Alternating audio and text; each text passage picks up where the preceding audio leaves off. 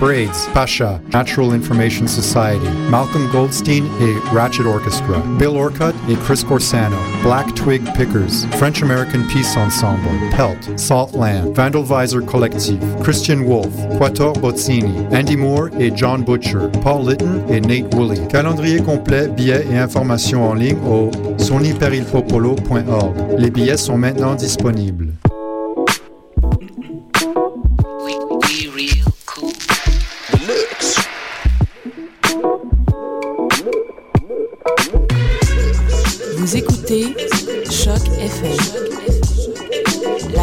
Urbaine.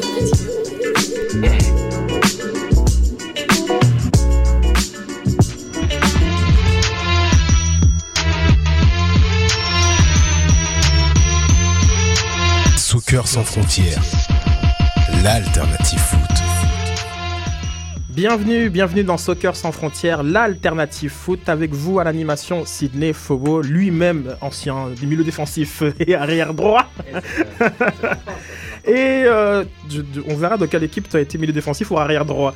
C'est Sofiane, le fondateur, l'éditeur de Mont-Royal Soccer, le meilleur blog sur l'actualité des Bleus à Montréal et dans le reste du monde. Exactement. Sofiane. Merci Sidney pour l'introduction très humble et très vraie en plus. Surtout très vrai. Et j'ai aussi euh, coéquipier, partenaire, on a joué de- durant de nombreuses années. Hein, il se souvient de mes passes décisives. Réginald, notre spécialiste du football anglais. Comment ça va, Reg? Ça va super bien, bonjour tout le monde. Super, super. On accueille aussi en studio Guillaume. Guillaume, on s'en souvient, euh, euh, spécialiste de l'Olympique de Lyonnais, mais très euh, partisan des Bleus, qui viendra euh, commenter l'actualité euh, des Montréalais. Bonjour Guillaume, comment ça va? Ça va ça va, ça va. Et euh, bien évidemment, euh, notre fée, euh, la fée euh, de la régie, Camille. Comment tu vas, petite Camille Salut les gars, ça va Ça va très très bien. Vous pouvez nous appeler au... euh, non, en fait, vous pouvez pas nous appeler car on a Julien en ondes. Julien, comment ça va le Parisien? Très très bien, très très bien. J'ai j'ai été aussi moi aussi milieu défensif, mais un peu moins fort que Sid, donc euh, ça va pour l'instant. Mais c'était bien meilleur devant. Euh, Julien, bonjour, bienvenue avec nous. Euh, la table est mise, hein, donc euh, la ligne est bloquée, donc pas d'appel. De toute façon, vous appelez jamais, hein, voilà. voilà. Too bad for you. ouais, too bad for you. Et vous pouvez par contre nous rejoindre à tout moment sur Twitter, at soccer sans F. Vous savez aussi que le podcast est disponible sur Stitchers et surtout sur iTunes. Donc allez, downloadez, mettez-nous des étoiles. On est bien content. Donc la table est mise désormais et c'est parti pour une heure de football. Soccer sans frontières, l'alternative foot.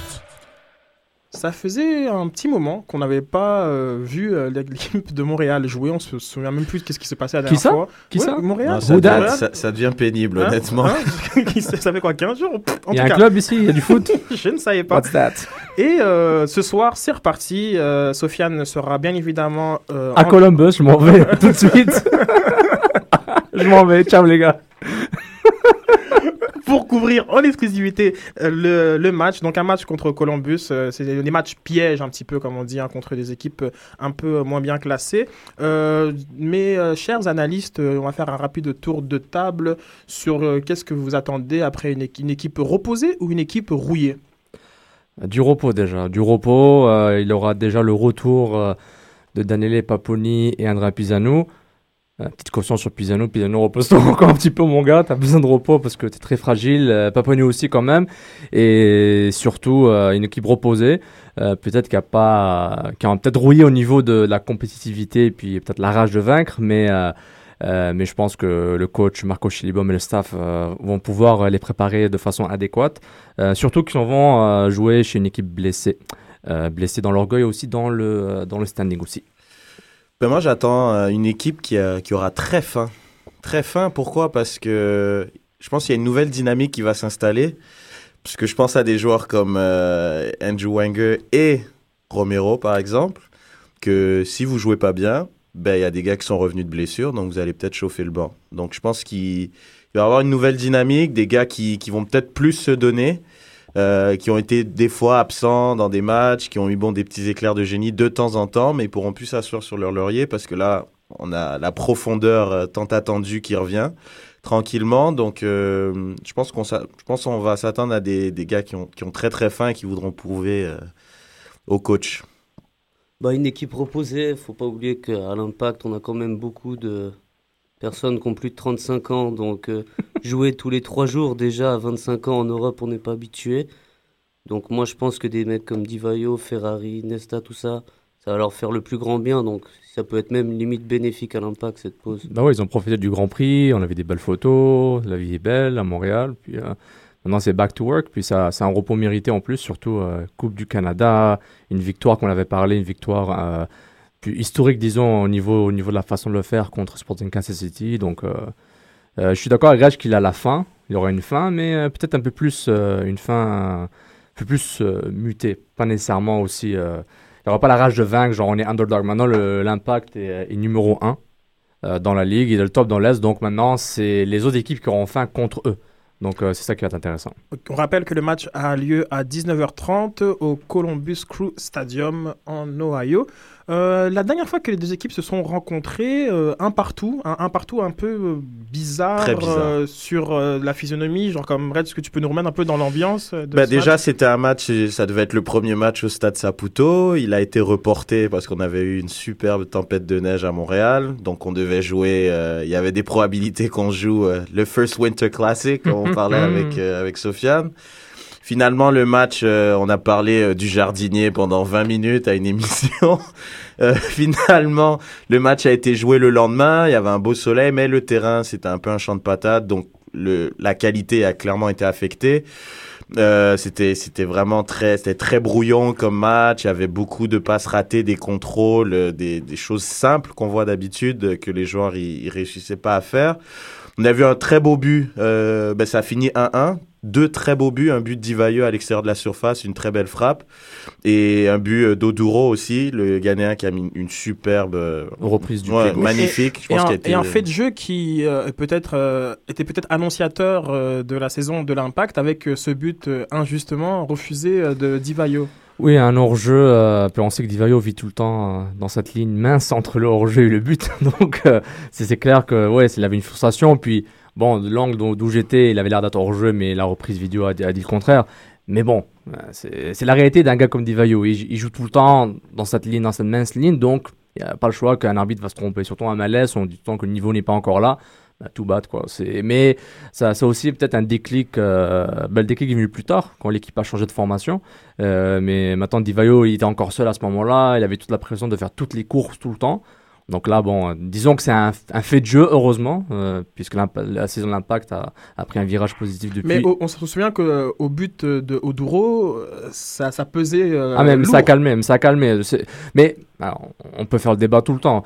Euh, si Marco Divayo avait marqué ce but, et si ce but a été validé, est-ce qu'il a marqué le deuxième but? Probablement que non. Le destin, à droite, à gauche, euh, on ne sait jamais.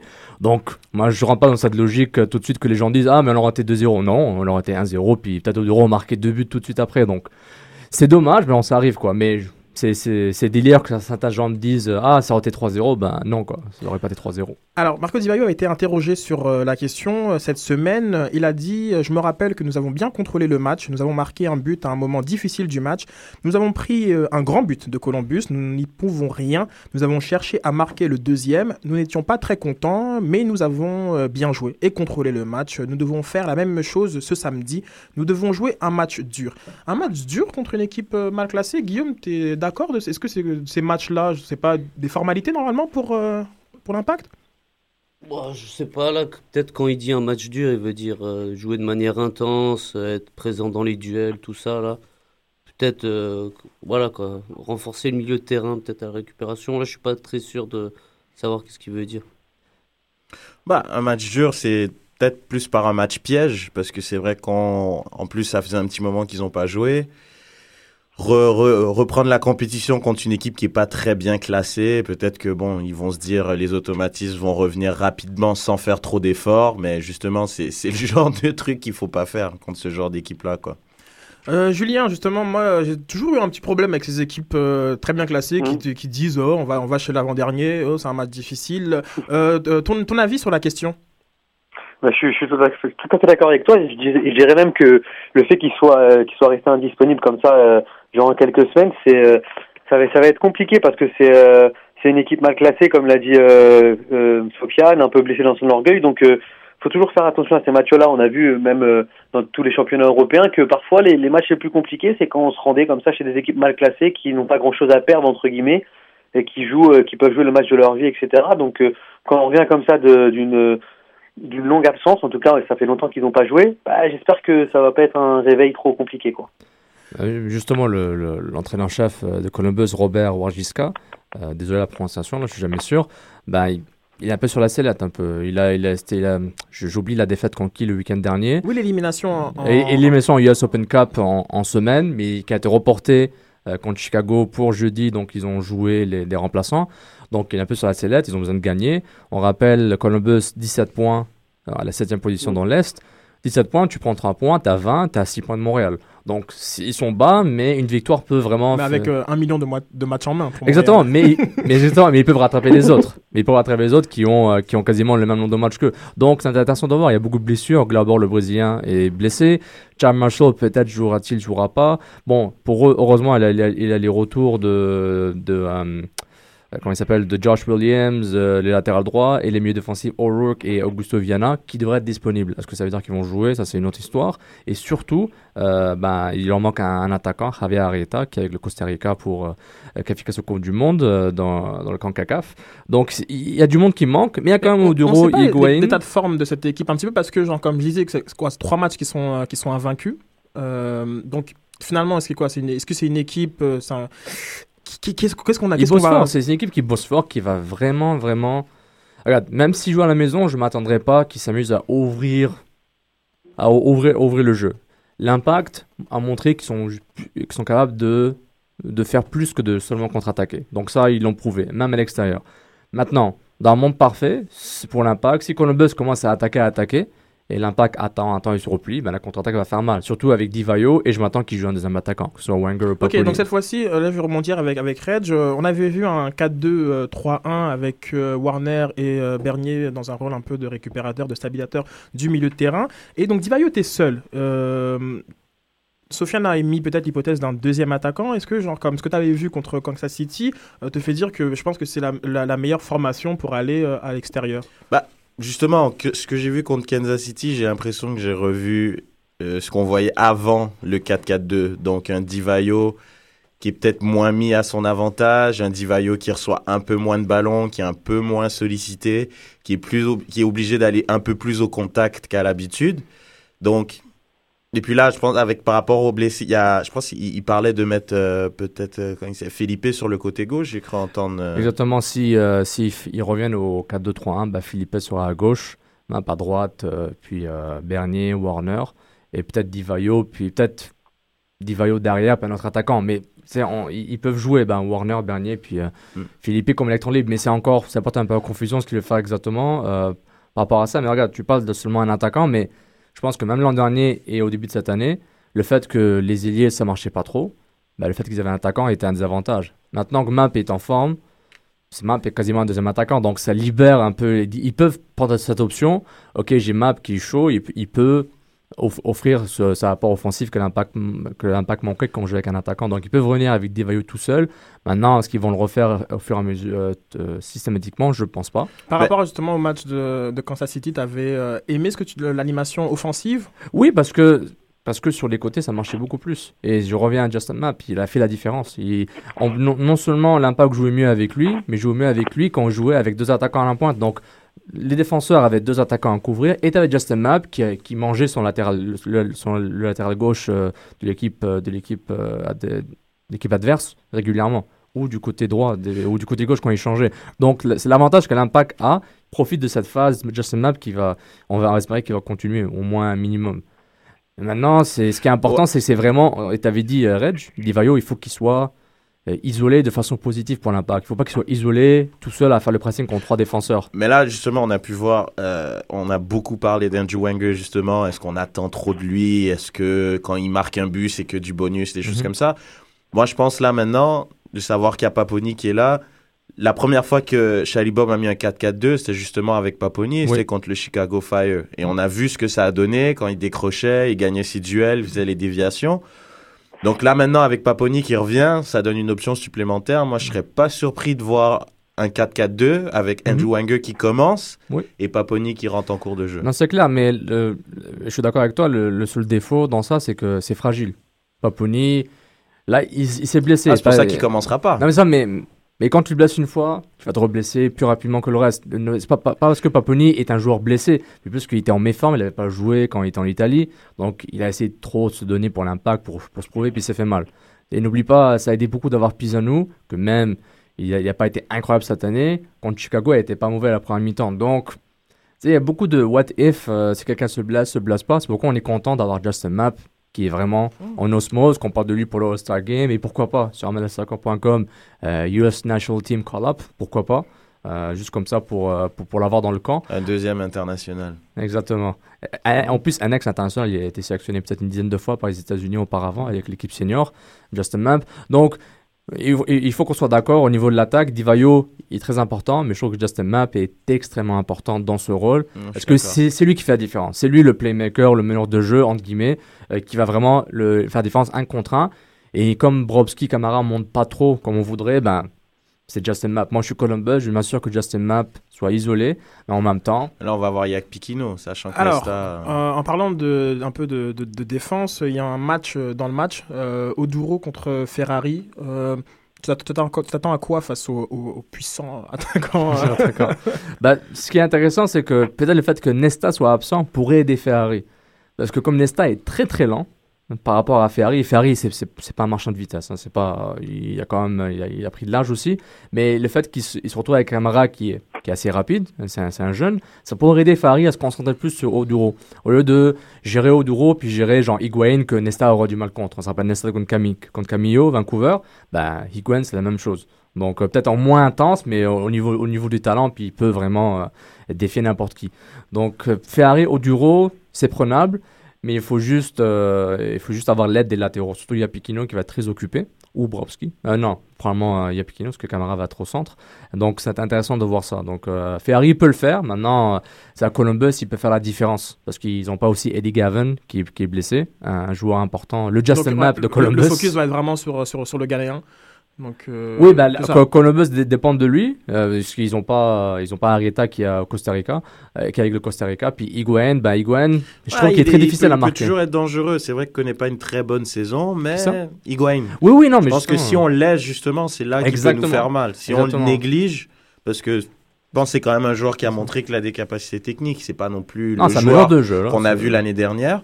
Mais euh, je pense que si on le néglige, il peut nous faire mal. Donc il faudrait quand même faire attention. Mais avec une charnière, je pense, euh, Ferrari, euh, Camara. euh, Camara. Camara, on pense que c'est Cam- Camara qui viendrait euh, Hmm, Exactement. ouais, ouais. faire ce qu'il a fait depuis euh, le début de la saison, Exactement. puisque Nesta euh, a vraiment du mal à enchaîner les matchs. Si c'est pas la blessure, c'est une suspension. Exactement. Mais il reviendra. c'est- C'était un match. Un match. euh, Il n'y a pas eu de match supplémentaire. pas eu de match supplémentaire. Donc euh, je m'interrogeais un petit peu Très étonné. par rapport à. Bon, il y a un geste, euh, mais aussi une réaction. J'ai trouvé qu'il a mis du temps à sortir du terrain. Genre, comme on voyait sur ses lèvres que c'était pas des euh, compliments qu'il faisait au corps arbitral. Donc, j'aurais cru que ça aurait pu se pe- peser dans la balance. Mais bon, heureusement pour euh, l'impact de Montréal, ça n'a pas été le cas. Julien, j'ai une, une petite question. dans, un, sy- dans un système, de, enfin, dans le football aujourd'hui, est-ce que ça vaut encore la peine de de- de- d'opposer le numéro 9 au, au- au stopper? Ça n'existe plus vraiment, ça? Que que- C'est quoi ton avis sur la question? Non, c'est sûr, c'est sûr, ça n'existe plus vraiment, même si euh, dans, une charnière, il y a quand même un qui est plus préposé, en tout cas, à, serrer le, le neuf, comme tu dis, et un qui est plus euh, préposé à la relance. Mais effectivement, dans, le- football d'aujourd'hui, surtout quand on joue à, deux attaquants, il y a, plus tendance aujourd'hui à privilégier euh, la profondeur qu'un point d'appui, même si ça peut, ça peut être important. Mais c'est vrai que le, ça, ça existe de moins en moins de voir vraiment un duel, le 4 contre le 9, le stopper et l'attaquant, ça existe de moins en moins puisque ça tourne beaucoup, c'est de la défense en zone. Et euh, je- je- il peut y avoir un duel dans le match, hein, mais euh, je pense qu'ils vont surtout, euh, ça va surtout bouger. Hein. Je, je vois pas, enfin, ça existe très très peu, je trouve, de moins en moins. En tout cas, Ferrari avait déclaré euh, à l'entraînement que euh, justement pour prendre euh, au, au Duro, il fallait lui laisser 2-3 mètres. Ce qu'il fallait com- compenser par rapport à sa vitesse, ou bien complètement à l'inverse, anticiper euh, dès, avant même la réception euh, du jeu. Et c'est dans, la lecture qu'on fait la différence avec un joueur euh, rapide, parce qu'une fois qu'il a le ballon, bah, c'est euh, compliqué. On va un peu parler des, absents, on a parlé de Nesta, mais un deuxième absent de, de, de marque pour du côté de l'impact, c'est notre coach, le volcan suisse, Marco Schellibaum, qui a été expulsé encore. Tu penses que euh, son absence euh, a un impact sur, euh, sur euh, la performance des Bleus? Je déteste quand, je, quand c'est le, quand c'est le mot impact qui me vient. C'est normal. Vas-y, vas-y, Sofiane. On va blâmer, on va blâmer le marketing de, de Montréal il y, a, il y a 13 ans. oui, il y a 20 ans, pardon. Donc, regarde, je pense que le staff est assez, en synchro- est assez synchronisé pour pouvoir gérer un match sans le sans le, le- l'entraîneur-chef. Je ne sais, je ne sais pas s'il a le droit de faire le voyage. Je présume qu'il va faire le voyage avec l'équipe. Euh, je ne pas s'il a le droit d'être dans les vestiaires euh, durant le match ou avant le match. Mais je pense que Mauro Biello, Philippe Lafroy, Youssef Daha vont pouvoir, euh, vont pouvoir gérer ça. Et puis Adam Braz va s'occuper du côté euh, passion sur, sur, sur le banc. Il va, on va remplacer chez les bons pour gueuler sur l'arbitre. Donc ce côté-là, Adam Braz va bien gérer ça. Un gé- gérant, un des gérants de l'Impact de Montréal, ancien joueur. Et au niveau tactique, bah, regarde, Mauro Biello est clairement en train d'être formé par Chilibom pour être le prochain entraîneur-chef, supposément. Donc, je pense que les idées euh, vont être les mêmes, les concepts vont être les mêmes. Peut-être Morelos va être un peu plus calme, moins volcanique que, chez Libom, mais euh, je pense que ça a du pareil au même. Est-ce que la passion de chez Libom sur le banc fait la différence pour pousser ses joueurs pour le dernier mètre, la dernière passe, etc. Peut-être, mais je pense que au niveau de la préparation, l'équipe est prête de la même façon. Euh, je suis pas sûr. Est-ce qu'ils peuvent communiquer euh, ensemble ou non C'est interdit. Euh, Je me souviens de, tu souviens de, de à la, à la Juve quand il donnait ses ordres? Bon, c'est le genre de truc officiellement, euh, voilà, c'est peut-être interdit, mais bon, il peut y avoir. Ça m'étonnerait pas que Chalibom il puisse descendre au vestiaire peut-être à la mi-temps, donner des petites, euh, des petites instructions supplémentaires. Mais c'est sûr, il est interdit de banc tout simplement, quoi. Mais sûrement, il peut y avoir un contact, Exactement. soit par téléphone Non, ou quoi. je crois avec, que- euh, Ouais, Oui. En Europe, c'est c'est- en Europe, t'es aussi interdit de vestiaire, je crois. hein. Ah, Ça, c'est aussi, vraiment aussi de vestiaire, euh, ouais, ça m'étonnerait pas. Il me semble, possible. par contre, par contre, tu peux avoir, euh, tu peux avoir un accès à un téléphone portable, un talkie-walkie, mais je suis pas sûr que c'est à vérifier, mais je suis pas sûr que tu puisses vraiment descendre dans le vestiaire. Je crois que t'es vraiment suspendu, quoi. ça, Moi, doit, peux- ça, ça doit dépendre euh, des, euh, des ligues Moi, et de la- nature de, de la suspension. Juste une, une petite question euh, du côté de, de Guillaume. Bon, euh, en- entraîneur, entraîneur adjoint, c'est la même chose ou pas? Bah, De toute façon, euh, dans les faits, ça va être Chalibom qui va prendre les décisions aujourd'hui, c'est sûr. Comme a dit Julien, ils ont un cellulaire. euh, ça change rien, là. Ça change absolument rien pour moi, là. Et puis, euh, comme euh, on a dit avant, là, euh, Biello, il est formé, mais euh, il n'est pas encore prêt. C'est Chalibom euh, le- qui va être le grand Manitou ce soir, là. Bah, euh, ma petite blague euh, avec FaceTime, ils pourront très bien communiquer, puis, euh, ou avec Skype, donc il n'y a pas de problème. Puis il pourra utiliser la double caméra pour lui montrer le match en même temps. C'est les, les yeux dans les bleus version euh, Skype, euh, FaceTime. Donc, euh, euh, mais, mais juste donc pour c'est répondre à ta facile. question, si je crois que je crois que l'entraîneur adjoint dans, dans, dans, dans quelques dans certaines équipes, il est parfois même plus important que l'entraîneur en lui-même, puisque c'est c'est parfois lui qui fait vraiment les séances, c'est parfois lui l'intermédiaire entre euh, les joueurs et le coach de temps en temps. Donc euh, j'ai entendu beaucoup de coachs qui disaient que, enfin c'est pour ça que les coachs ils- souvent ils se déplacent avec leur euh, leur staff, leur coach adjoint. euh, je pense notamment à un Laurent Blanc par exemple, qui a toujours voulu que Jean-Louis Gasset soit à ses côtés. Je pense que c'est pas pour euh, pour rien. Alors à mon avis le coach a la lumière, mais le travailleur de l'ombre c'est bien le coach adjoint pour moi. Comme Tito et Pep, mais bon. Non, mais à un autre niveau, mais, je- mais la relation Morobula avec le club est assez claire que qu'ils veulent un plan, un des plans, c'est que Morobilo devienne l'entraîneur-chef, que ce soit l'année prochaine ou dans trois ans, c'est pas mon problème quand, mais c'est plus comment. Puis je pense que le, fait que Morobilo soit le l'entraîneur assistant, c'est lui le numéro un, alors que Philippe Lafroy est plus l'assistant d'un assistant. Il est un assistant, mais il n'est pas au même niveau que Morobilo. Il est assistant, Alors, the assistant manager. Exactement. Dunder Mifflin. Euh, ça, c'est une référence euh, de Office, si vous l'écoutez sur NBC. Mais justement, c'est Morobilo est vraiment modelé pour être le prochain coach. Du moins, c'est ce qu'on voit. Quand tu ramènes un coach qui est formateur de coach, comme Marco Chilibom, le message se perdra pas. Puis, euh, comme je dis, c'est des moins volcanique. Ça, c'est sûr. Bon, je pense que ça fait un petit peu le tour euh, du match de ce soir. On a hâte de voir ça. On sera sur les réseaux sociaux pour interagir euh, avec vous. Et euh, mercredi, cette fois-ci, tu seras vraiment là au stade euh, Ouais. contre, Je prendrai le métro. contre Houston. Je prends le subway. Je suis là, là pour voir Houston Dynamo. Un, un rival euh, de l'an dernier avec le Brian Chingate. De l'an dernier, on va espérer un match intéressant. Un, un autre, une autre équipe qui souffre un peu par rapport à l'an dernier, mais qui est quand même quatrième dans le classement. Euh, c'est intéressant. Affaire à suivre, quelques euh, nouvelles euh, du côté euh, de la MLS, le temps de se lancer un petit jingle MLS, Camille, hein, pourquoi pas?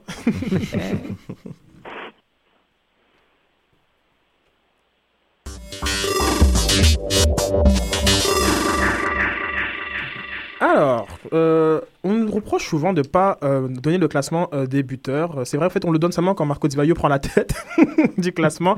Euh, le classement des buteurs, alors on a Jack McInerney avec, McInerney. avec 10 buts. Toi, tu le dis tellement bien. Avec euh, 10 buts euh, qui euh, est devant Marco Di Vaio, 9. Et euh, McGee, Mike McGee, euh, le All-American, avec euh, 8 buts. On a, on a notre, notre meilleur ami. Euh, euh, Vas-y, Reg, réaction. Non, mais- réaction, parce que oui. Non, non, mais réaction, mais moi, c'est, c'est Meggy. Comme, tu te rappelles pas le Twitter que j'avais envoyé? Moi, c'est un truc que je comprends pas. Il joue pour la meilleure équipe de la MLS. Non, mais il a été échangé. non, non, mais je sais, Ah, justement. Et il se fait échanger dans la pire équipe de la MLS. Et puis, cette pire équipe, je pense, va, prendre, va probablement, euh, est en train d'avoir un renouveau, là. Puis, euh, C'est bien, il a marqué dès son premier match, il continue à marquer. C'est, ah, un- un super joueur. Et c'est un gars de Chicago. Hum, En plus, ah, ça, Ah. je savais pas. Donc c'est c'est peut-être pour ça. On va d'abord poursuivre avec le classement euh, des buteurs euh, avec euh, Claudio Biller, euh, notre meilleur ami à Montréal, qui a 7 buts, et euh, Titi Henry, le, Ah. le, le joueur le plus payé de la ligue, qui bon, est quand même dans le top 5 avec 6 buts. Du côté des, des, des passeurs, le tout, le, créat- le créateur français, Graham Suzy dit Animal, comme dirait Simone Borg, qui a 5 passes. On a Javier Morales avec 5 passes. Et puis le reste, bah, allez voir sur mlsoccer.com. Euh, Peut-être, euh, Julien, vas-y, je, je sentais que tu voulais rebondir sur le classement des buteurs. Non, ben j'avais, j'allais te dire où est, où est notre Titi national? Et euh, finalement, je me cinquième, six buts. Bon bah, il est dans, il est, il est dans les temps, il est dans les temps. Ça fait sais pas, plaisir. Moi, il- moi, il me déçoit, en tout cas. là. Un petit peu, hein, un, petit, un Ouais. petit Titi cette saison. Hein, comme Ah, un, Ah un oui, petit non, Red c'est- Bull, C'est que le début, les gars. C'est que le C'est début. vrai, les gars. c'est un vrai. peu c'est comme vrai. Andrew Wanger, on va baisser nos attentes hein, sur Henry. On va dire que c'est un bonus qui marque. S'il te plaît. Compare pas Titi avec Andrew Wenger, please. Non, mais les, euh, il trône vraiment très très loin en tête du, euh, du classement des salaires. Donc on est peut-être en, euh, en, en raison d'a- d'attendre un peu plus de, de, de- de Thierry Henry. Euh, Ça, donc dans le reste, euh, non, non, moi je te paye cher, tu performes beaucoup. c'est un débat qui est rap- rapidement bouclé. On a euh, un gros gros match, euh, un faux gros match. Dallas qui va à Portland. Pourquoi c'est un gros match? Parce que Dallas c'est les numéro 1 de l'autre côté et qui vont contre Portland, une équipe invaincue depuis quoi? 12 matchs? On n'a on pas vraiment parlé de ce, de ce phénomène. As-tu des débuts d'explication pour, euh, pour cette, euh, pour cette Sylvestre. Ben regarde, euh, tout le monde parle de. Euh, euh, quand j'ai oublié le concept là, Porter Football ou Caleb Football, le, le coach là, Caleb Porter, que c'est un, c'est un phénomène. On savait qu'il allait venir à Port- aux Timbers de Portland l'an dernier quand il était encore coach euh, à l'université pour euh, euh, les, les Zips de Akron, Akron euh, d'Ohio, la grosse équipe universitaire là, de, de, ce- de football. soccer Bonjour aux Francis, euh. Oui, Francis, oui, qui, qui a joué contre eux plusieurs fois. Et il n'a pas été impressionné, donc euh, respect, France, respect. Et puis, euh, c'est ça. Puis, c'est un, un coach qui a été vraiment. euh, euh, il a une promotion autour de lui, c'est le prochain, il est bon, il est jeune. Ben, il, il a prouvé, il prouve avec les résultats que l'équipe est en forme. Euh, Bon. Le, le gros joueur Diego Valeri, l'Argentin, c'est une grosse signature. Will Johnson, énorme. Il a su euh, revigorer la carrière de Dovan Ricketts, ce sera pas Dewey Ricketts. Et il a fait ménage, il a, il a viré l'Écossais. Euh, J'oublie son nom, le DP écossais euh, qui est parti. Bon, en tout cas, il Chris Boyd, pardon. euh, Chris Boyd, donc ils, rapport à- ils ont, ils ont à- fait un ménage. Donc À ils ont- Ricketts, euh, juste un, un petit mot, je, je pense que Reg va, me suivre dessus. Euh, on a un autre joueur qui, euh, qui tout d'un coup voilà, est devenu une, une nouvelle merveille du monde une fois euh, après avoir été transféré euh, de l'impact, c'est euh, Lamar Nigel. Oh là là, sérieux? Mais un renouveau de Seattle aussi. Nigel. euh, Un mini c'est, avec, ça marche euh, à Seattle seulement. Avec Martin, c'est honnêtement Obafemi qui, honnêtement, qui s'impose vraiment comme un des très grands joueurs de ce championnat. Depuis qu'il est arrivé, il marque presque à chaque match. Euh, très bien. Franchement, Seattle, on sent, il est plus à l'aise. C'est un deuxième séjour pour lui, je pense à Troisième. troisième même. Il vient de, de la région. C'est Voilà, peut-être une, des un gars du raisons. bled. Voilà, c'est un gars, il a jamais, je pense, il, il a jamais vraiment, il s'est jamais révélé à l'impact. Bon, est-ce qu'on lui a vraiment donné sa chance? Je sais pas. Mais en Moi, tout trouve- cas, moi, dès qu'il joue rôle- à Seattle, on sent qu'il est, qu'il est vraiment, il se sent bien, il est chez lui. Quand il a marqué, il va célébrer avec le public. Il est vraiment, euh, non, c'est même au dernier match, je crois que c'était contre les Galaxies, si je me trompe pas. Il a marqué un but peut-être dans les arrêts de jeu pour la victoire et non. Donc c'était juste un aparté un- sur un nouveau euh, joueur. Non, mais un aparté le- sur le- un joueur qui. Vas-y, vas-y. mais, le rôle qu'il a à Seattle est très différent. Il n'a pas la responsabilité du milieu de terrain que Jesse Mars a voulu lui donner. Donc, il un c'est un peu un Andrés Romero maintenant, dans le sens où Romero joue mieux, mais Romero, il joue trop, trop loin derrière. Comme Nigel, il, c'est plus un, pas un buteur, mais c'est un joueur offensif dans les 30 derniers mètres. Genre, et puis techniquement, il n'était pas nécessairement mature pour pouvoir offrir ce que l'impact recherchait. Donc c'est pourquoi il faisait partie des plans de l'impact au niveau de la, de la nouvelle philosophie version 2013. Mais ça reste quand même que c'est un, un joueur qui est pas mauvais. Il a une très belle frappe. Sa frappe est très su- Mm. sous-estimée. Il a, deux, euh, il a les deux pieds. Et puis il le prouve aussi. Il a un sens du buteur. Donc ça c'est clair. C'est un sorte ça. de joueur qui je suis pas milieu c'est intéressant juste de voir qu'un joueur qui voilà, il change d'environnement, ben voilà, c'est peut-être un joueur euh, qui peut être transformé euh, un peu euh, comme Donovan Ricketts euh, de l'autre côté. Donc euh, Exactement. Portland, un match quand même à, à suivre. Tu nous conseilles Oui, ce oui, match un- C'est le match que tu nous recommanderais? Oh ouais, c'est une recommandation euh, de, de Zaz pour voir euh, Timbers euh, Dallas. Euh, honnêtement, ben, si, si, si, je joue à Portland, ben, l'ambiance est superbe euh, au Jan Weld euh, Field et à Jan Weld Stadium. Mais puis c'est intéressant de voir Portland qui, qui jouait, qui a très bien joué contre l'Impact quand même, quand l'Impact les a battus euh, à, à, Por- à Portland. Ah, mais c'est- c'est vraiment une équipe différente. Parce que pourquoi c'est un gros match? Puisque là, Portland, c'est une équipe qui était pas loin des bas-fonds. Et là, c'est une équipe qui est quand même troisième maintenant, à 5 points de Dallas qui est premier. Dallas avec 28, Real Salt Lake 27 et Portland troisième avec 23. Donc je pense que ça peut être vraiment, euh, honnêtement, un très bon match. Ils ont remonté, tout comme Seattle, on, on venait d'en parler, qui sont juste derrière quatrième. C'est deux équipes qu'on a battues en jouant un football très médiocre en début de saison. On en a Exactement. profité. Ils ont un peu euh, végété dans, le- dans le bas fond du classement et puis là ils sont troisième et quatrième. C'est ça. Donc, Et euh, comme c'est des équipes qui étaient au bas du classement au début, sont, ils arrivent euh, dans le top, plus Ah ou non. moins. L'impact est au top, faut faire attention. C'est- Donc la euh, saison le est grand longue. gagnant de ce duel, ce serait sûrement l'Impact. c'est-à-dire contre? Contre eux? Non, contre de- un match entre deux équipes qui sont bien, qui sont bien Ah classées. oui, si, comme- c'est- si l'impact vise vraiment le Supporter Shields, ouais. oui. mais, Ah, dans ce sens-là, pardon, j'avais pas À compris. part ouais. ça, moi, l'impact, je concentre-toi à gagner deux matchs sur trois il est et fais les tellement, playoffs. Non, non, tellement regarde. craintif. Et Seattle, c'était une catastrophe, Seattle. Puis ils avaient les gros joueurs, etc. Ils ont fait des, ils ont viré des gars, ils ont ramené Ça des fait gars. encore puis- très prudent. hein. C'est-à-dire qu'il y, y a un bon début. c'est, euh, Il faut profiter. Mais il faut Il y a un profiter. c'est- C'est c'est des points Non, qu'on euh, juillet, qu'on- août, qu'on en- septembre. qu'on engrange. C'est Ce sont des points qu'on engrange du côté euh, de l'impact. Euh, un petit mot sur euh, le reste de la ligue. On poursuit euh, quelques euh, transferts. On a un Marco Senna au Cosmos. Bon. Hmm. Voilà. À, à part pour l'argent, je vois pas pourquoi il serait parti là-bas. C'est un joueur qui- international espagnol. un joueur très bon joueur euh, qui était à Villarreal. Euh, je pense qu'il a honnêtement il a, il a apporté pour euh, quand ils ont gagné l'Euro 2008. Justement, c'était un des acteurs principaux de cette équipe d'Espagne. Il a participé à la remontée de Villarreal, mais Villarreal va jouer en Liga l'année prochaine et non, donc il les suit pas. Et puis je pense que c'est un joueur qui aurait clairement pu apporter une équipe d'MLS, mais largement quoi. Mais là, je comprends vraiment pas pourquoi. Est-ce que Senna s'est trompé de New York? Je pense que oui. Il a, il, a, il a pris le mauvais métro, puis il s'est retrouvé à Queens ou je sais pas où. Il leur dit aller à, au New Jersey. Genre. Et là, il, a- il cherche les Yankees, Les Yankees, euh, genre, et Manchester se City. Il dit oui. où ils sont il est où, Pe- Pellegrini se C'est très venir. surprenant, parce que sachant qu'il n'y a pas de système comme, euh, comme on sait de, de montée et de relégation, de savoir que qu'il soit allé dans une équipe qui est en D2 et puis bon avec les, le New York City FC qui, qui va qui va monter, on sait que c'est pas le Cosmos qui va faire partie de la MLS, donc c'est un choix assez surprenant. En fait, ils sont pas en D2, ils sont en NASL. NASL, pardon. Euh, Oui, c'est vraiment C'est ça, parce que, mais il y a d'autres gens qui disent ça, mais ça porte à confusion. Genre, C'est pas contre toi, Red, c'est plus un, Non, non. un concept. Je me dis, regarde, il aura, il aura jamais de relégation à MLS tant que pour un bout. Mais ce qui est intéressant aussi, parce que c'est un peu peut-être comme euh, quand il s'appelle le gardien de LA, euh, Carlo Cudicini, c'est très possible que bah, à son âge, il n'est pas venu pour jouer 10 ans à la MLS. Il est, il est vraiment venu pour, euh, il est vraiment venu pour je finis sa carrière à la MLS et peut-être se reconvertir dans, dans, du, euh, dans, un- dans une position management ou coach, etc. Donc Marco Senna, ça m'étonnerait pas non plus qu'il se convertisse dans ça ou tu vois, à son âge, il va, il va, il va pas Il jouer. peut encore apporter. Il peut encore apporter, si mais Divayo nous apporte, Senna va encore apporter. exactement, mais il va pas jouer 5-10 ans, tu vois. Donc Ah, c'est plus peut-être une transition pour peut-être peut-être faire autre chose.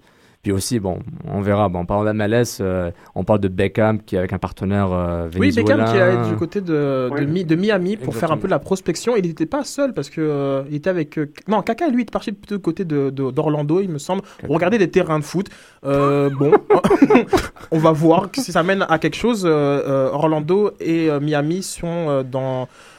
On va dire un, un bid pour peut-être rentrer dans la MLS euh, en 2016. euh, Ben, Orlando sont très agressifs avec va- ça. Ce serait, ce serait bien pour, euh, pour la Ligue qui, rentre- qui rentre les deux ensemble. Par exemple, pour, tu sais, le côté un peu euh, rivalité tout de suite sur, pour le marché. Rivalité, je, normalement, je, je vois pas la valeur ajoutée tout de suite. C'est plus par rapport à la population. Je sais pas si Orlando, qui est en centre de la Floride, là, donc sont pas sur, sur la côte, je sais pas si Miami serait plus attrayante avec la population hispanophone, etc. Et surtout, c'est c'est comme New York. Quoi. Miami, c'est New York du Sud. Donc les, les, les, les joueurs, ils passent leur, tous les joueurs en Europe, la plupart vont passent leurs vacances à Miami. Ce serait une bonne destination quand même euh, à avoir dans, dans, dans, la, dans la ligue. Très attrayante. euh, puis, euh, mais je pense qu'il y avait aussi, euh, comment ça s'appelle, l'équipe de Miami. au-delà de ça, il faut quand même rappeler que la Floride a connu euh, des belles les, les heures de gloire en MLS. hein. Je pense que Valderrama était du côté de la, la, Oui, la- la Floride. Exactement. hein. Il y a aussi le Miami Fusion. C'est ça, il y a eu des, là, belles, qui sont- des belles années. euh, Mais c'est question d'argent aussi. C'est Romario qui a joué au Miami FC, en FC, NASL, NASL. Il est venu jouer contre l'Impact. Exactement, exactement. Mais ça revient à l'argent. Donc si Beckham puis un milliardaire bolivien ou vénézuélien qui s'associent ensemble pour créer un club à malaise, pourquoi pas? Puis, c'est, puis là, euh, Beckham il regardait des, des terrains de foot universitaire, des terrains de football universitaire. Bon, la malaise pourra faire une exception comme pour New York. hein. Tu, tu joues dans un terrain municipal, c'est pas grave. hein. Euh, donc tu ramènes les 100, 150 millions de dollars de, de franchise, de, de- de prix de franchise, euh, d'expansion. Mais honnêtement, euh, Orlando et euh, Miami en même temps, bon, c'est un autre débat. Moi, je trouve que la ligue devrait s'arrêter à 20 clubs, Et honnêtement. une, une petite euh, phrase euh, du euh, directeur général des Cosmos, dont j'oublie le nom là tout de suite, qui a dit que New York avait la capacité d'accueillir trois équipes de, de foot. Est-ce que tu y crois, toi? Ça dilue le produit. Ça dilue le produit. Déjà, la ligue doit rester à 20. Pas plus que 20. Si une équipe est mal financièrement, tu la bouges ailleurs, mais tu restes à 20. Pas plus. À New York, honnêtement, je trouve pas que New York a, a la. Je sais pas, je dirais pas la passion. en fait, dirais- donnait l'exemple euh, de, de Londres, bien entendu, avec euh, sa, sa douzaine Non. d'équipes. Mais euh, New York, c'est pas non plus. Il n'y a pas la passion. Il a, il a- il a pas. Même si la passion du soccer, du foot est là, je pense pas qu'il y a l'argent, l'argent consommateur pour dépenser tout ce que ces clubs mériteraient d'avoir. Parce que quand, tu es à New York, ce que tu- ça coûte comme euh, immobilier pour avoir un stade, comme euh, staff, etc., tu peux pas, tu peux pas faire comme l'impact et vendre le billet à 20 dollars, 25 dollars. Donc ça. il n'a pas assez d'argent. Il n'y a pas assez d'argent, c'est un marché qui est trop dense, puis le produit soccer va juste se diluer, puis les gens vont se perdre. Il y a trop d'équipes de New York. Parce qu'il suffit euh, pas de, de, de- bon voilà, ouais, c'est- beau, c'est beau le foot. Euh, Il y a bien entendu euh, le stade, euh, la capacité de le remplir, la capacité d'attirer les annonceurs, et cela de, dans plusieurs années pour que ce soit une, réussite. Dernière nouvelle, on bon, on n'en sait pas plus, mais Jérémy Janot, Jérémy Janot qui va peut-être être du côté de la MLS. Est-ce que tu as entendu quelque chose, Julien, toi, en France? On en parlait, ça? Je pense que dans West France, ils avaient, il avait annoncé du côté de, de, de Chicago. Ou, euh, As-tu des Bah, là, là, là, tu me l'apprends, c'est vrai que non, je suis, je suis sur tous les coups là parce que le marché des, des transferts, c'est le mercato vers le 9 juin dernier. Et j'avoue que Jérémy Janot était un peu passé euh, à la trappe devant, euh, devant l'arrivée de Monaco en Ligue 1 et tout ce qui se passe, et, etc. J'avoue que là, j'étais pas trop sur le coup sur Janot, mais je lui mettrai, euh, je lui mettrai dès ce soir et je viendrai avec plus d'informations dès samedi prochain. En tout cas, moi je serais curieux de, de voir ça. On sait très bien que dans un, dans un style de jeu nord-américain, la taille des gardiens est très importante. Ouais. Ils sont dominants, hein, les gardiens MLS. Là. Surtout Piqué Souban, là, Chicago. Là. Non. Sean Johnson. Ah, ils, sont, non, ils, ont tous des, ils ont tous des gabarits de, de DB ou de O-line. C'est, c'est, c'est pas des gardiens de foot. Là, t'as Columbus Grunenbaum qui est énorme, t'as DC Ouais, euh, Bill Hamid. On y euh, croit euh, du coup, Hmm. un gars, le gardien quoi, d'un mètre 63, 5, je sais pas. Ah ouais, Per- Perkins, il fait 1m80, pas plus. Puis il se débrouille Ah, pas mal. Perkins, il est costaud. Hein. Il est très carré. Quoi, Oui, il est très carré, mais regarde. euh, même. Carré. hein. Excuse-moi. Ouais. même- Ouais, ouais, dans, dans, dans, dans, dans son. mais, dans son euh, carré. Ouais, mais, euh, mais même en Europe, un gars comme Jeannot ou euh, Teddy Richard ou d'autres gars, ils sont quand même petits quoi, par rapport au standard.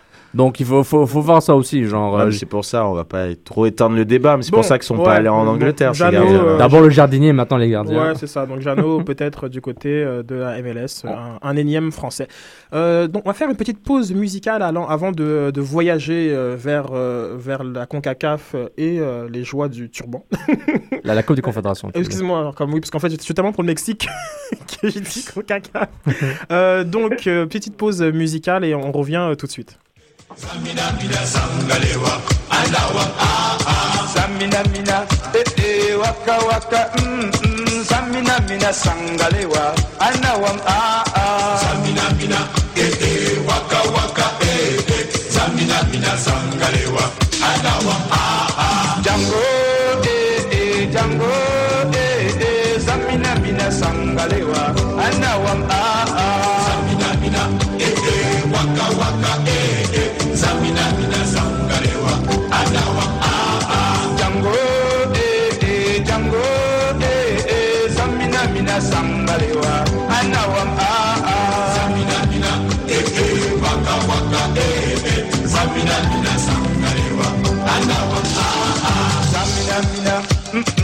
waka waka eh eh zamina mina sangalewa. Anawam ah ah. Zamina mina eh eh waka waka eh eh. Zamina mina sangalewa. Anawam ah ah. Jango eh eh jango eh eh zamina mina sangalewa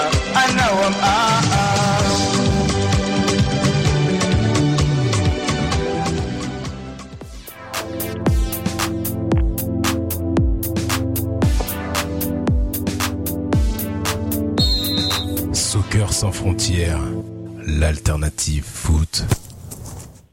Vous êtes toujours à l'écoute de Soccer sans frontières sur les ondes de Choc FM avec moi en studio euh, Sofiane Benzaza, Réginald Joseph, Guillaume Prenki, Julien Cohen et moi-même Sidney Fogo. On va vous emmener euh, du côté de la Coupe des Confédérations et on va commencer par un petit quiz hein, parce que finalement, qu'est-ce que vous connaissez de la Coupe des Confédérations? Euh, Donc les gars, j'espère que vous êtes prêts. Ne criez pas au micro, calmez euh, vos émotions. Je m'occupe de tout et on va commencer avec la première question. Le Canada a participé à la Coupe des Ca- Confédérations en 2001. Combien de buts a-t-il inscrit? Le meilleur buteur? Zéro. Bien, Guillaume Zéro. Zéro, en effet, un parcours un peu difficile, euh, perdant 2-0 contre le Cameroun, euh, 3-0 contre le Japon et euh, 0-0 avec euh, le Brésil. Combien de pays ont déjà participé à la Coupe des Confédérations? 12. Un peu plus. 13. Un peu plus. Ah, moi, je dirais 16. Un peu plus. Ah ouais ah, bon. Une 20, 20 Ah, Quand, quand tu as commencé avec une vingtaine, je me suis dit, il, il y va. 29 pays ont déjà euh, participé à la Coupe des Confédérations. Mais combien ont gagné le titre? 3. 5. 5. Bravo, Reg. 5. 5, Whatever. Ces 5 nations sont euh, le Brésil, la France, l'Argentine, le Danemark et le Mexique. Combien d'équipes euh, Attends, le Danemark a gagné? Oui, le Danemark a gagné en 80 93. 95. En 15, 80 en 95. Wow. Euh, combien d'équipes euh, ont remporté euh, la Coupe des Confédérations et puis ont remporté la Coupe du Monde suivante? Un seul. Ouais, je suis d'accord. hein. Non, jamais. Non, C'est en fait c'est la malédiction de la Coupe des Confédérations. Ouais, ouais, le ouais. Brésil l'a pas fait 2001 Ah non. non. Non. 2001, c'était la France. Il n'y a en pas fait, beaucoup de le- pays le- qui ont le- gagné la le du Brésil- Monde deux fois de suite. Le hein. Brésil a- l'a gagné en 97, 2005 et 2009 et c'est pour ça que tu aurais pu répondre zéro. Monsieur, je réponds après coup. et euh, un petit comment s'appelait en fait la Coupe des Confédérations avant d'avoir ce nom bien fancy? Coupe La- intercontinentale. Ah, Moi, je Non, dis, moi, je dis la, euh, champion des continents intercontinental de la Coupe. J'ai fait La exprès, Coupe fait. d'Arabie Saoudite. bon, La Coupe du Roi. la Coupe du Du Roi, roi. la Coupe du roi Fad. En effet, Ouais, du bravo, roi Fahd, bravo. ouais. Euh, C'était juste en Arabie Saoudite avant. Exactement, Merci, Reg, exactement. C'était entre en 92 et 95, donc un demi-point pour euh, Reg et, euh, et Sofiane. Ça met euh, notre panel à un point cumulé pour tous, fort. parce que on montre vraiment que la Coupe des Confédérations, voilà. C'est là où ça se passe, les gars. Quelle est l'équipe qui a joué le plus de matchs euh, en Coupe des Confédérations Brésil. Brésil. L'Égypte. Dans, dans le doute, répondez toujours Brésil. Brésil, en effet, avec euh, 28 matchs.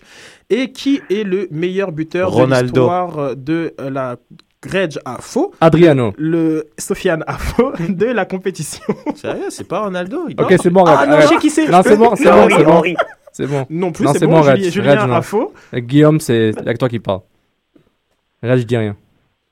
Je le sais. On s'en fout. Non, mais je sais rien. don't care. Rivaldo.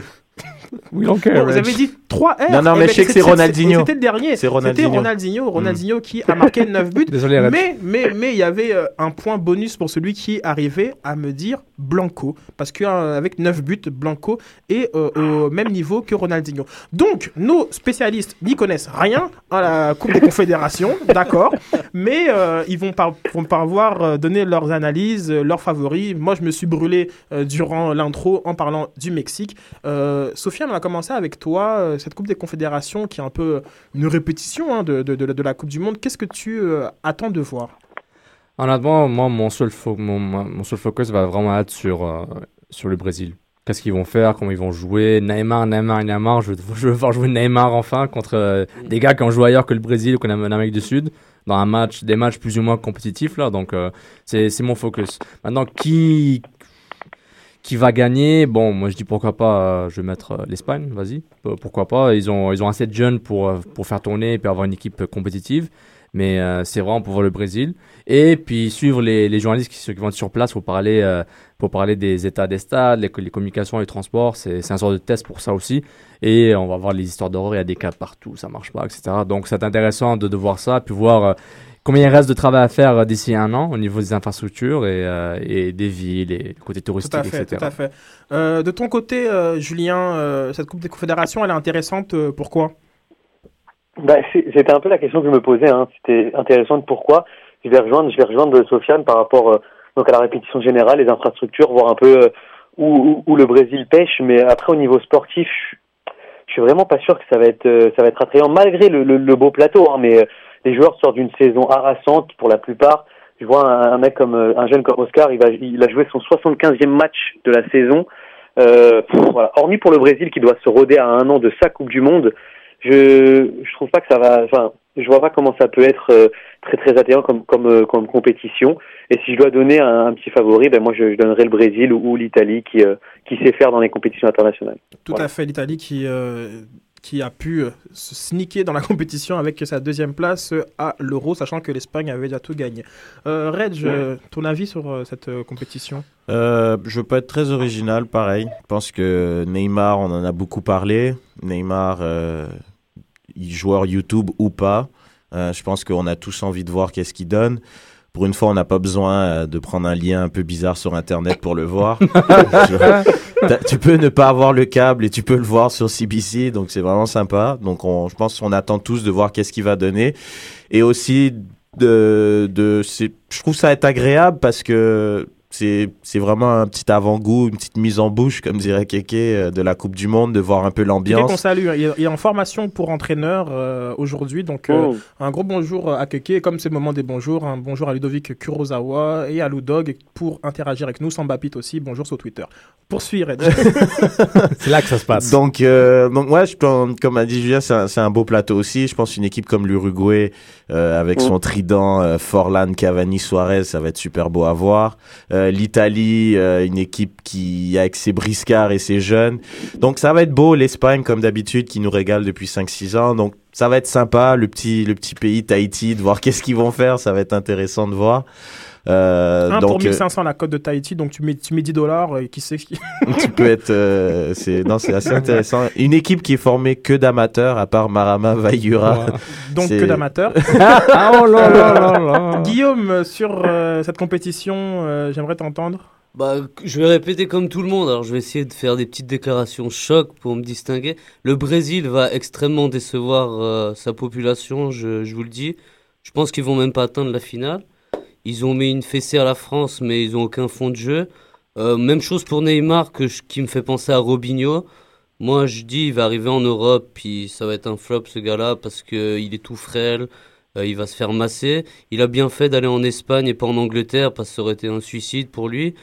Là, bon voilà. Après, j'ai hâte de voir aussi est-ce que les stades vont vraiment être pleins, parce qu'on dit toujours le pays du foot, tout ça. J'ai hâte de voir tout ça. Donc euh, l'ambiance et tout, est-ce que vraiment ça va être quelque chose de très très spécial, de- le Brésil et la, la ferveur de ses supporters? Faut pas oublier le Nigeria, un représentant de Est-ce l'Afrique. que le Nigeria a pris l'avion? Pas encore. Pas encore, pas encore, parce que le Nigeria... euh, Non, mais s'il n'y avait pas de grève de joueurs, ce serait pas une sélection africaine qui s'en va dans une compétition internationale. C'est ça, je trouve que c'est dommage un C'est peu. euh, une... euh, Dommage ou non dommage non par rapport à moi c'est plus par rapport à la Zambie tu vois par rapport au fait qu'ils ont fait deux Ouais. deux cannes de suite bah c'est c'est le Nigeria qui va et pas la Zambie je trouve que ça aurait été Ah, sympa dit, que la c'est- Zambie Et que la Zambie aurait pris l'avion tout de suite mais normal avec Hervé Renard avec, euh, avec Hervé Renard. Donc, euh, une compétition euh, qu'on pourra assez facilement suivre hein, sur. euh, CBC.ca, CBC, TVA Sport en français.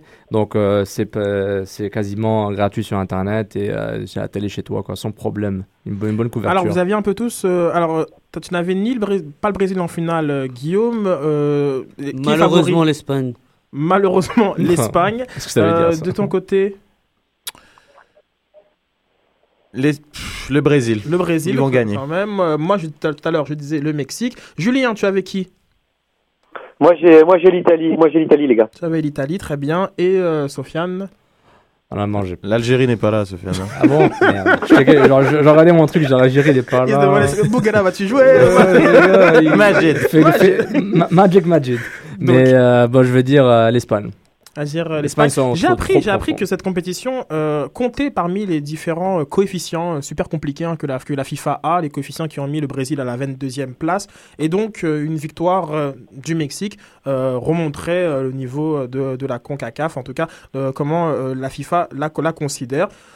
Bon, allez, affaire à suivre. Peut-être sur, sur l'élan de- des Jeux Olympiques. Hein, C'est genre, Ces hein, classements FIFA, hein. ils servent à quoi là, non. Déjà, Il sert à, alimenter la discussion. Non, mais il sert vraiment à dire que l'équipe numéro 1 est vraiment la meilleure, on est d'accord, et les pires équipes sont vraiment mauvaises. Le reste, ça veut rien dire. Ça veut rien dire. Euh, Le, le- le Brésil est 22e. Ok, le Brésil, quoi, le Brésil joue juste des matchs amicaux, qui un coefficient plus faible que les matchs internationaux, que les matchs officiels de Mhm, qualification. Et, ils- ils- ok, s'ils gagnaient tous les matchs, ils n'auraient pas 22e, mais ils auraient, ils auraient pas été premiers.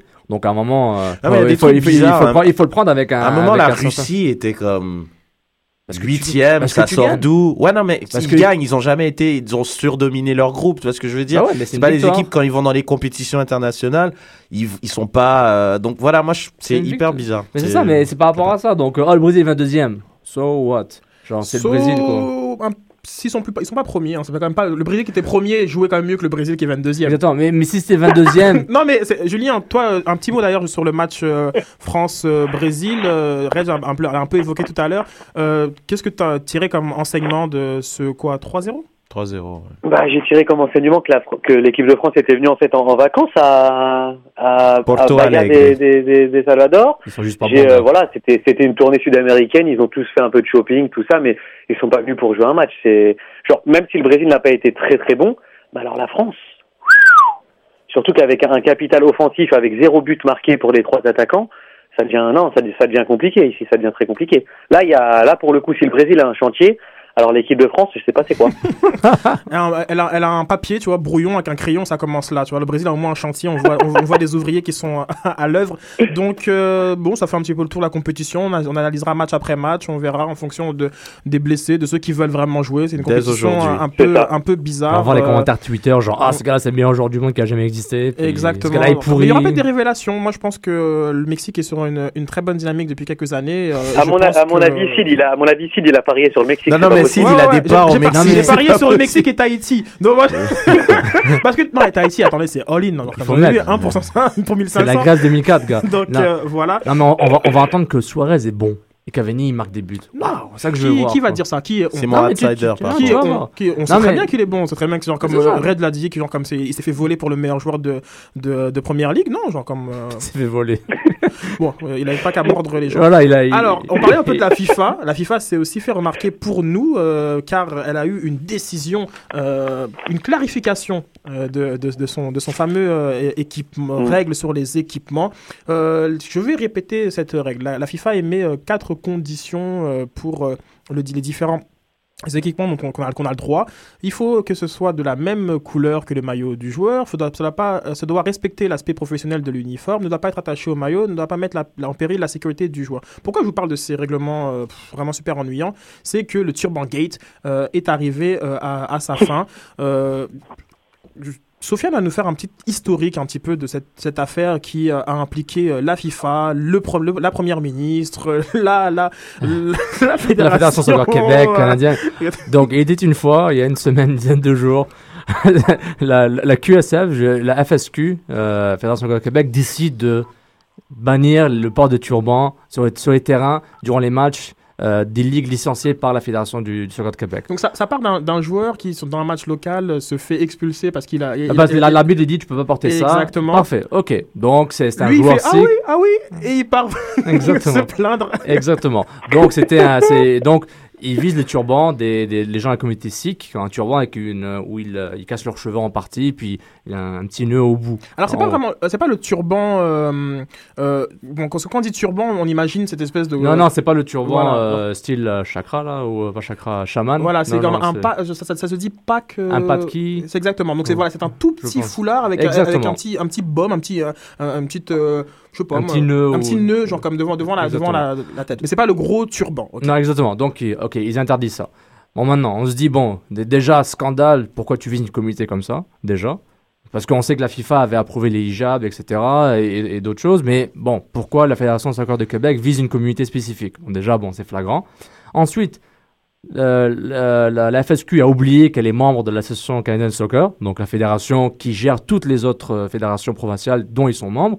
Et après, bon, ils disent, bah, regarde, nous, on a un règlement, on n'interdit pas le turban. Donc, vous enlevez, ce, vous, vous enlevez cette décision, sinon on vous suspend.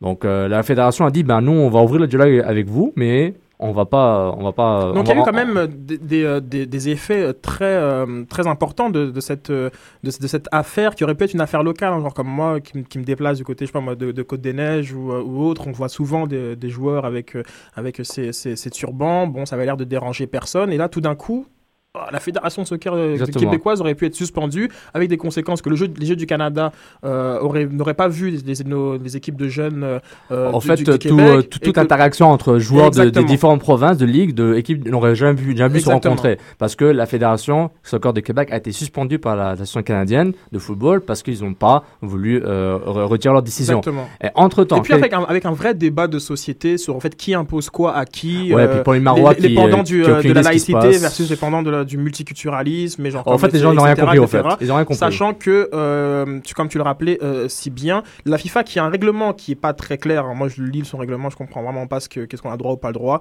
Euh, mais tu peux pas non plus faire la liste de tout ce que tu interdis parce que bon, finalement, dans le règlement, il n'y a pas écrit que tu peux mettre des gants. Bon. Voilà. Donc un règlement un peu compliqué à interpréter, mais la- la- on a surtout vu une, une, une allez, guéguerre, hein, on peut pas appeler ça une guerre, entre la Fédération de soccer québécoise et l'Association canadienne de soccer qui, euh, En, fait, c'est ça qui est ressorti. Après, le lendemain de la décision de la Fédération du soccer de Québec de ne pas enlever la, cette directive et que l'élection soit suspendue, on a vu clairement que c'était une guéguerre entre, entre- ces deux fédérations, que ça prouve que c'est un, un dysfonctionnement dans, dans ce pays au niveau du soccer. Ça explique tous les problèmes au niveau des différentes équipes nationales et provinciales. Donc déjà, problème numéro 1 et 2 et 3.